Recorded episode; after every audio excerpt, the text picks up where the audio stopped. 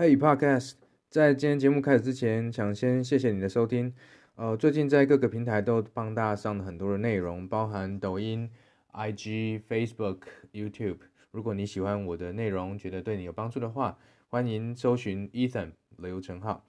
NFT 有机会让在场的每一个人都成为艺术家，二十五万美金。那为什么有人会愿意花钱买一个各位你觉得 YouTube 上面就可以看到的东西？那不晓得在场的各位有没有人接触或者听过什么叫 NFT？有没有？有听过或者有接触的举手。OK，一二三，OK，四位，四位好。那我就当做大家都不知道。那因为我希望用一个最简单、最快的方式，让你了解 NFT 这个在未来五年、十年会绝对影响你的生活方式跟所有商业方式的一个技术。但我完全不会谈到技术。所以离开这个房间之后，你会发觉你听别人怎么都听不懂，然后你今天完全懂，你来解释给他听，这是我希望可以达成的目标。如果我把这一段影片卖给你，你愿意用多少钱去买这段影片？五百台币吗？五百台币，你一定会觉得奇怪，这段影片在 YouTube 上面就有了，为什么你需要花钱买呢？这就是 NFT 所创造出来，把数位内容变成一种可收藏的资产，最重要的一个关键。这个关键是什么？你看现在的市场，如果这个技术其实不是今天才有的啦，但是为什么我今天会提示？因为这个市场已经成熟了。就好像你买股票，你不要买在最低点嘛，哈，你要买在起涨点，对不对？好，所以我今天跟你分享重点是，如果你来看在 NBA Top Shot 这个网站上面的这一幕变成一张球员卡，值多少钱？二十五万美金。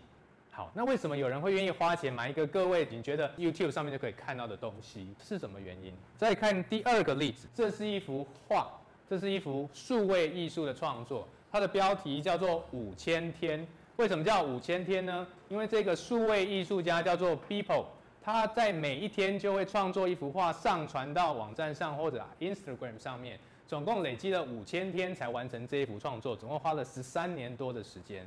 请问各位，你愿意花多少钱来收藏它？这一幅作品啊，我先不讲结果。它三月十一号在佳士得拍卖的时候卖多少钱？这一幅作品最后拍卖出去是多少？六千九百万美元。这是历史上第一幅在佳士得拍卖的数位作品。你说数位作品其实在一九八零年代就已经有了，为什么到今天才会进到拍卖场里面拍卖？因为在过去的数位作品没有办法鉴别它的出处，没有办法鉴别它的真伪，所以 NFT 的技术主要是源自于区块链，它能够把每一件数位作品给它一个独一无二的编号，让它知道这幅作品是从谁发出来的，中间地是谁买了，转移到谁的手中。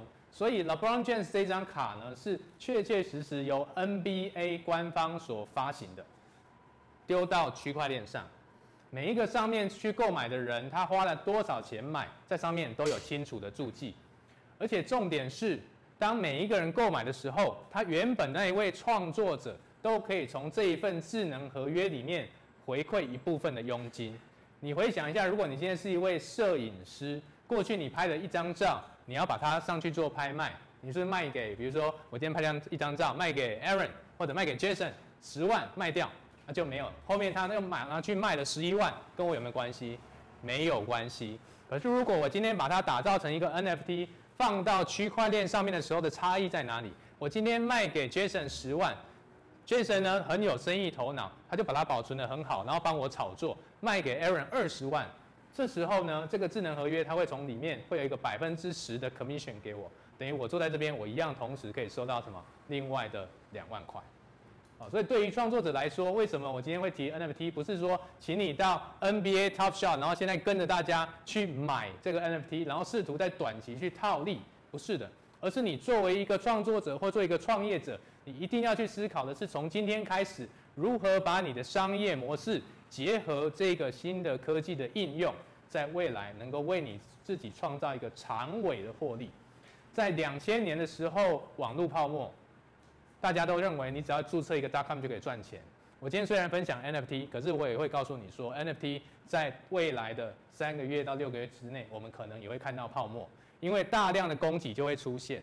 每一个人都会觉得自己是艺术家，开始铸造非常多非常多的 NFT 上去。可是可能百分之九十五的这些 project 都会失败。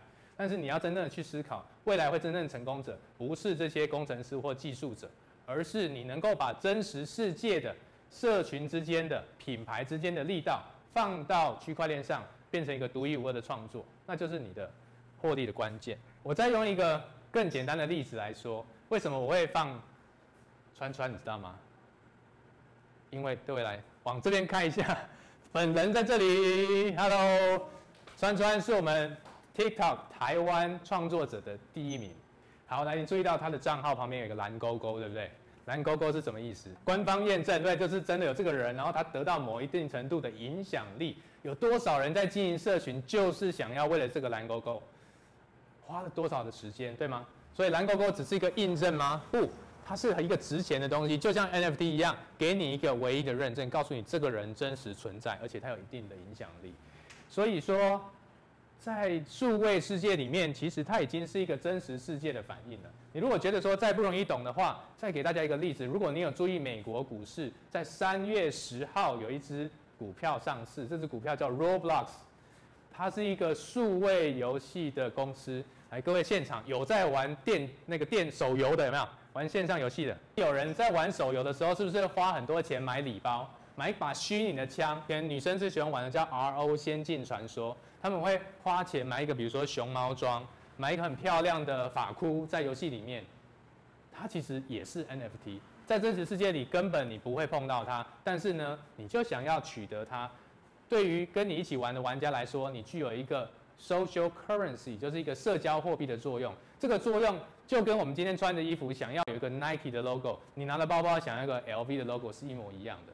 所以你在认识 NFT 的时候，你完全不需要单纯只从技术面。我今天可以告诉你说，它是区块链上面的叫非同质性的代币。你觉得我在讲外星话？那对你使用 NFT 一点帮助都没有。你真正要了解是人为什么会想要它，而你可以怎样把它应用在你的商业模式里面。所以这是 Roblox，我刚刚没讲完。Roblox 在六月十号上市，它在纽约证交所上市，目前是全世界中学以下的学生最疯狂的一款游戏，各位可能都没有在玩，但是你可以了解吗？它这个平台你可以自己在上面创造游戏，然后在里面赚钱，赚里面的货币。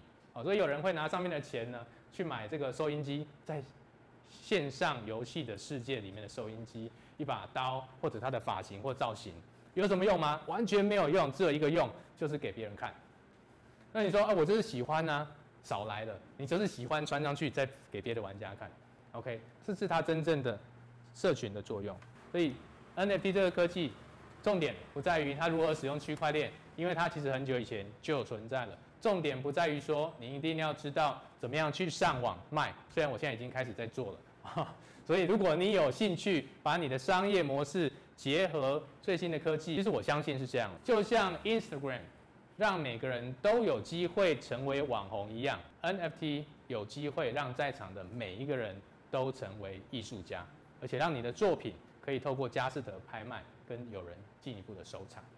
好，那以上这段就是我今天要分享给大家的一个科技新趋势，希望它对于你开始在思索你未来的商业模式跟创新的时候，可以有一些。依循的方向。呃，如果你看完这支影片，我希望你可以在底下留言告诉我，这部影片带给你最大的收获是什么？因为在整个创业的过程之中呢，我想要知道你最大的收获是什么，你面临到什么样的困难，而我可以提供什么样有价值的内容给你。希望你留言给我。